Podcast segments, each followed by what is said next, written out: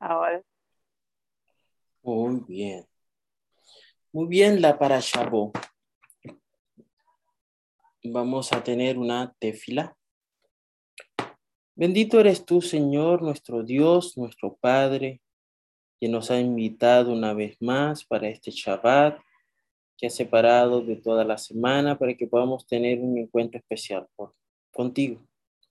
Agradecemos que en esta invitación siempre estás de primero. Así que podemos encontrarte al comenzar las hermosas horas del Shabbat. Te pedimos que nos acompañes en este día y que podamos disfrutar de tu compañía. Lo agradecemos en el nombre de Yeshua Hamashiach. Amén.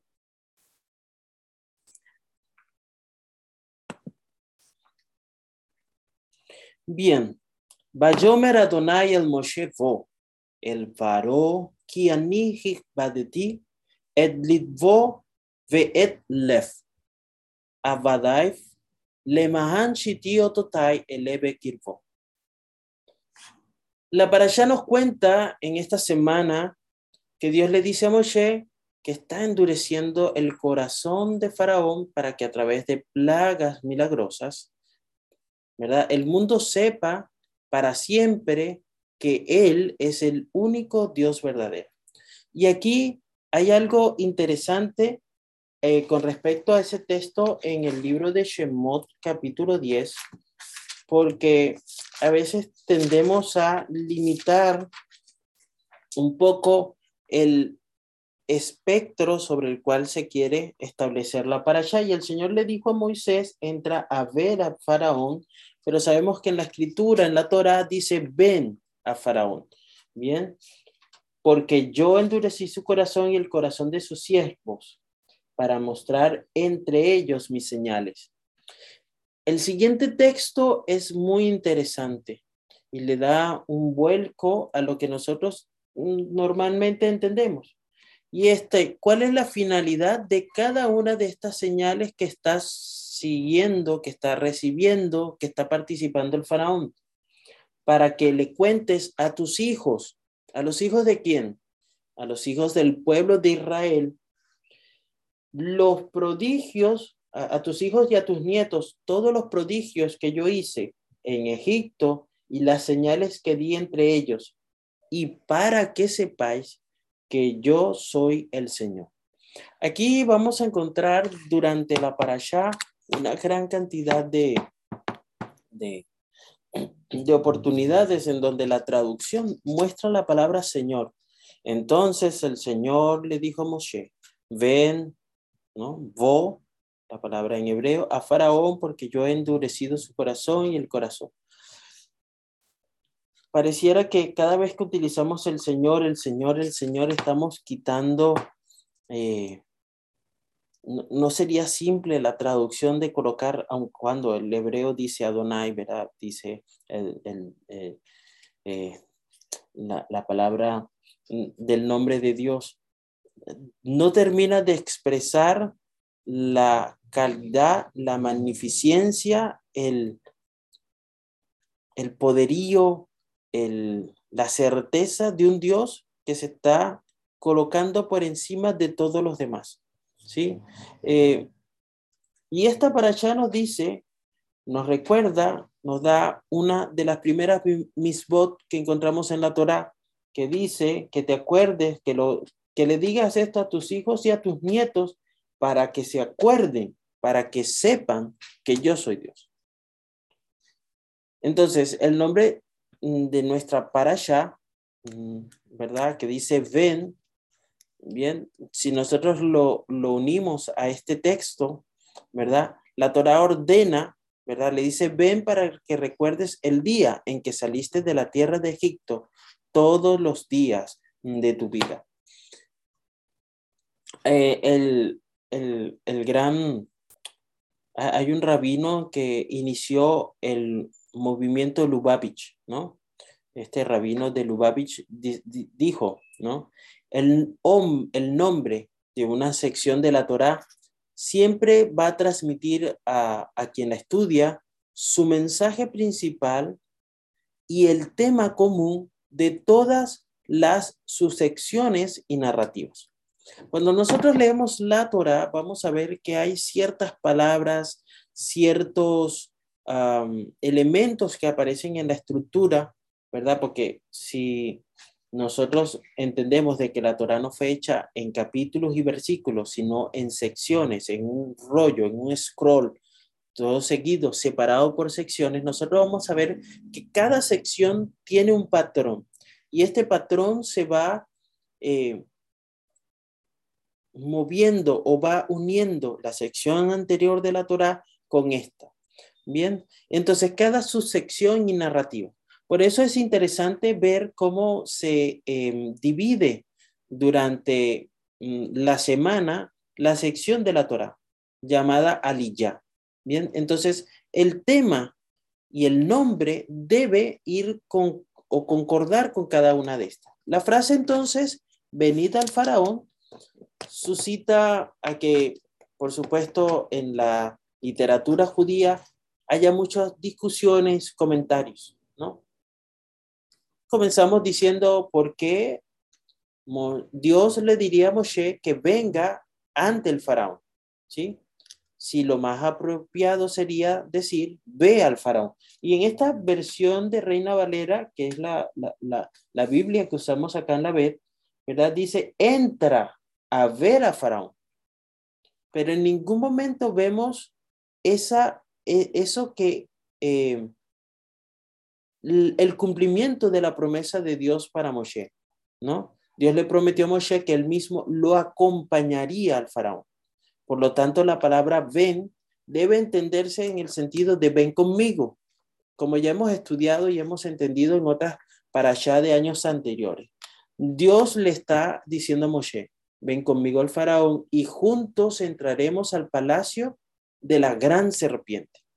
Juntos penetraremos en la adoración del mismo corazón del mal. Juntos descubriremos que el mal no tiene ni sustancia ni realidad. Cuando nosotros pensamos en esta verdad, ¿verdad?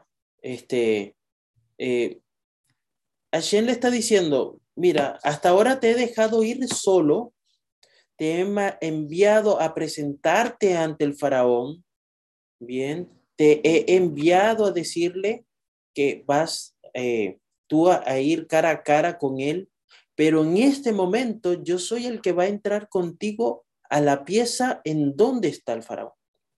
Así que el resultado de lo que viene no puede ser igual, no puede ser el mismo.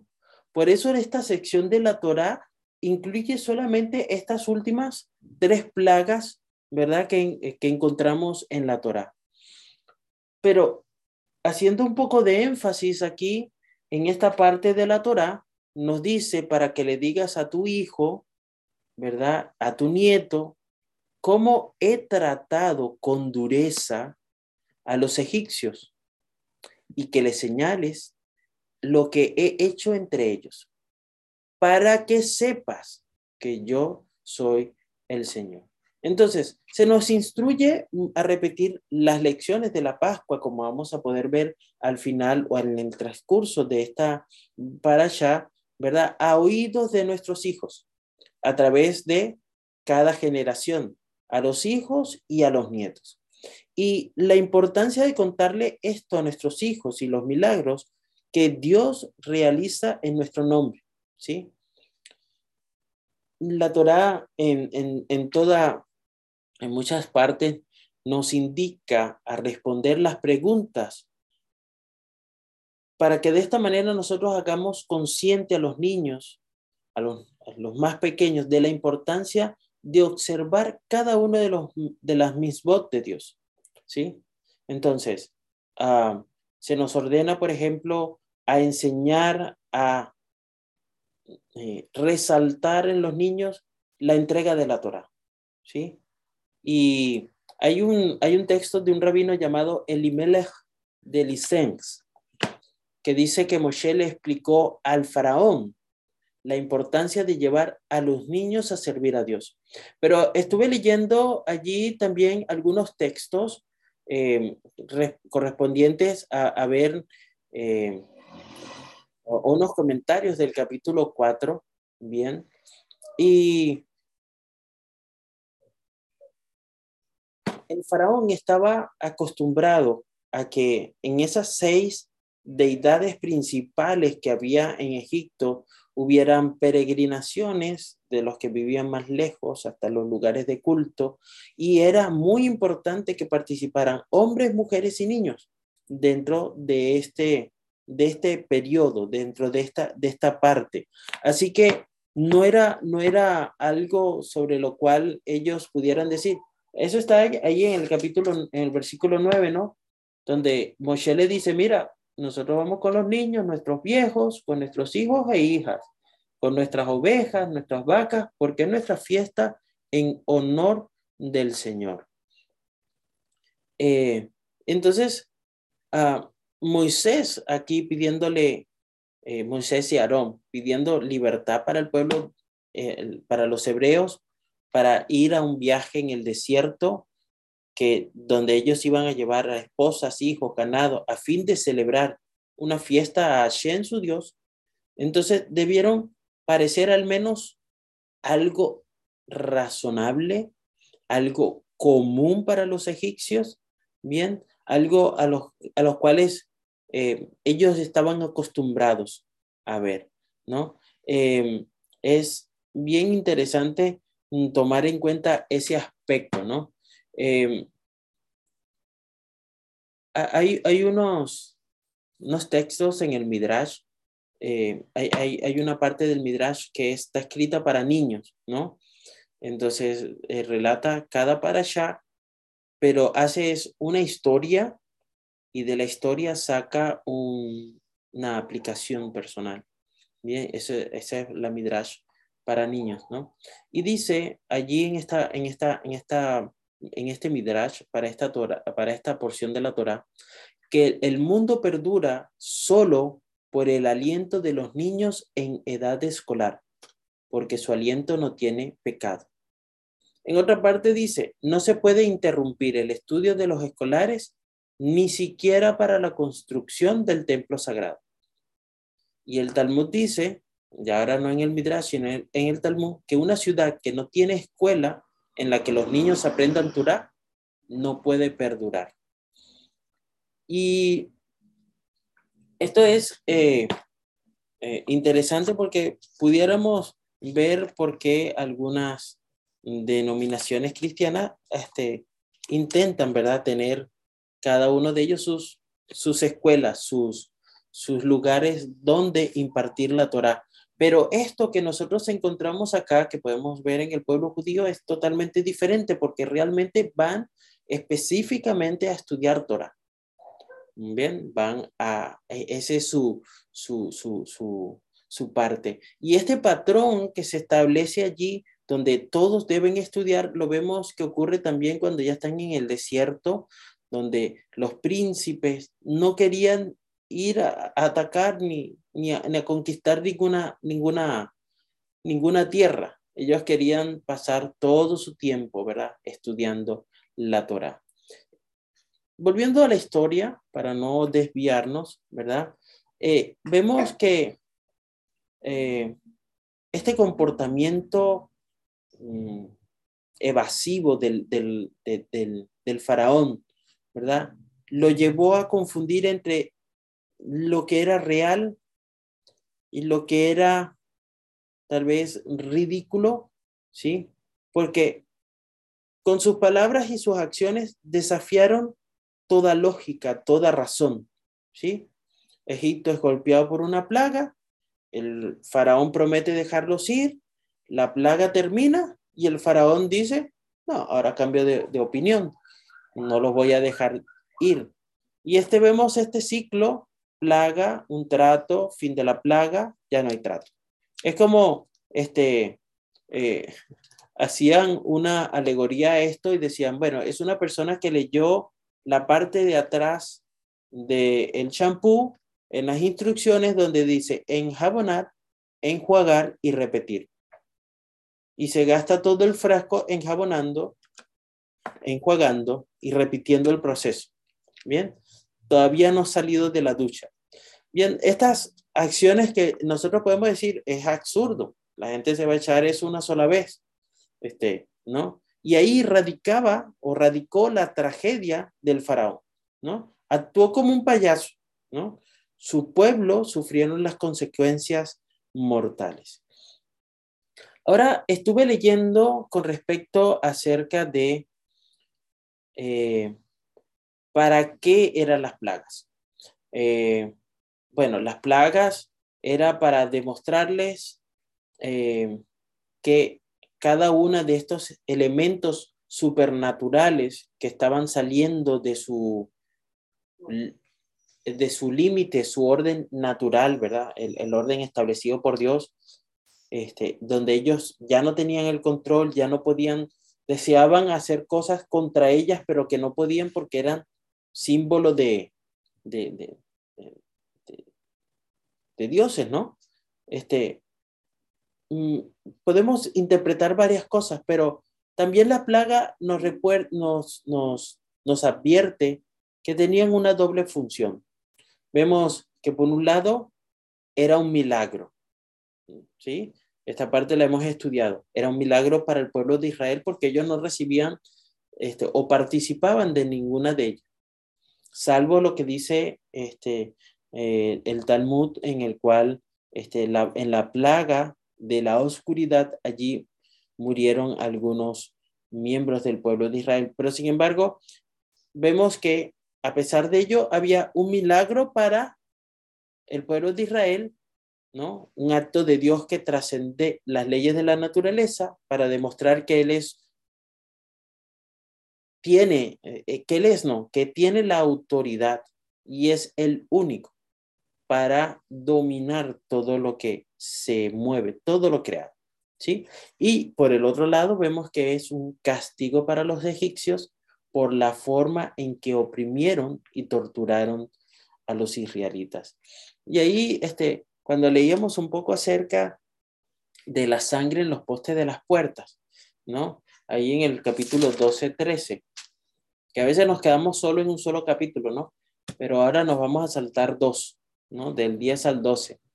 Y dice allí Hashem hablándole a Moshe, la sangre será un canto para ti. Ese, ese es más o menos una de las traducciones que encontré, ¿no?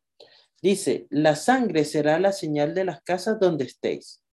Al ver la sangre, pasaré de largo y no habrá entre vosotros mortandad cuando yo hiera la tierra de Egipto. Y cuando vea la sangre, pasaré sobre ti y ninguna plaga te sobrevendrá para destruirte cuando golpee la tierra de Egipto. Aquí vemos a Shen ordenando al pueblo judío que coloque la sangre de sus sacrificios pascuales en los postes, ¿verdad? De las puertas, para que sirva señal para que él pase por encima de sus casas sin dañarlo. Ahora, la pregunta de los escépticos, ¿no? ¿Cómo sabía Dios claramente quién estaba en cada casa? ¿Y por qué era... Eh, perdón, no es una pregunta, es como Dios sabía claramente quién estaba en cada casa, ¿verdad? ¿Por qué era necesaria la sangre? ¿No? Entonces, según eh, algunos, algunos rabinos, y, hay uno que, eh, vamos a decir, que inicia la discusión en ese aspecto, se llama Oser al Porto, ¿no? Y da una idea interesante, mm, mm, digo, para lo que estamos acostumbrados, ¿no? Eh, él dice que esta sangre que los judíos colocaron en los postes de sus puertas no era, pues por supuesto, nosotros sabemos, no era una señal mágica que protegiera intrínsecamente sus hogares de la plaga.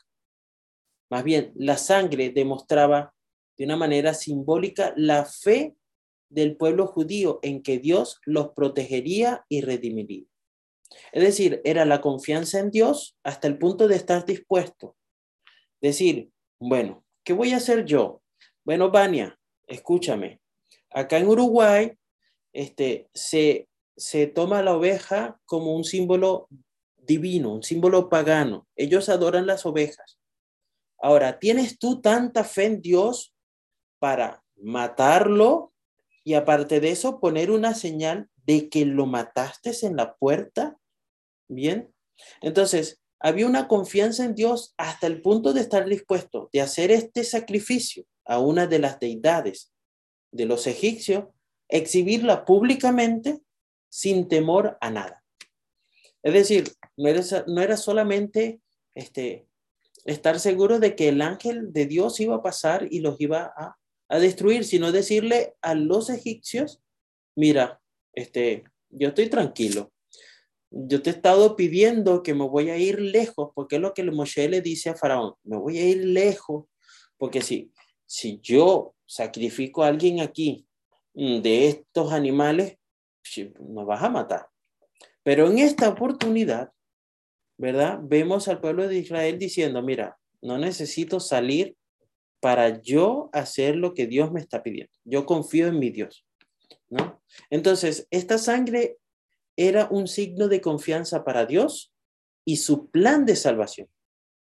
¿Sí? Por eso vemos allí que, que Yohanan Hadmitbil, ya que lo practiqué para poderlo decir, Yohanan Hadmitbil, vio a Yeshua, ¿verdad? Ahí en, en, la besora de Juan, dice, he aquí el Cordero de Dios que quita el pecado del mundo. Y este Cordero de Dios era el Cordero Pascual, ¿verdad? Que fue sacrificado en esa primera Pascua en Egipto. Este, podemos ir adelantando allí. Em,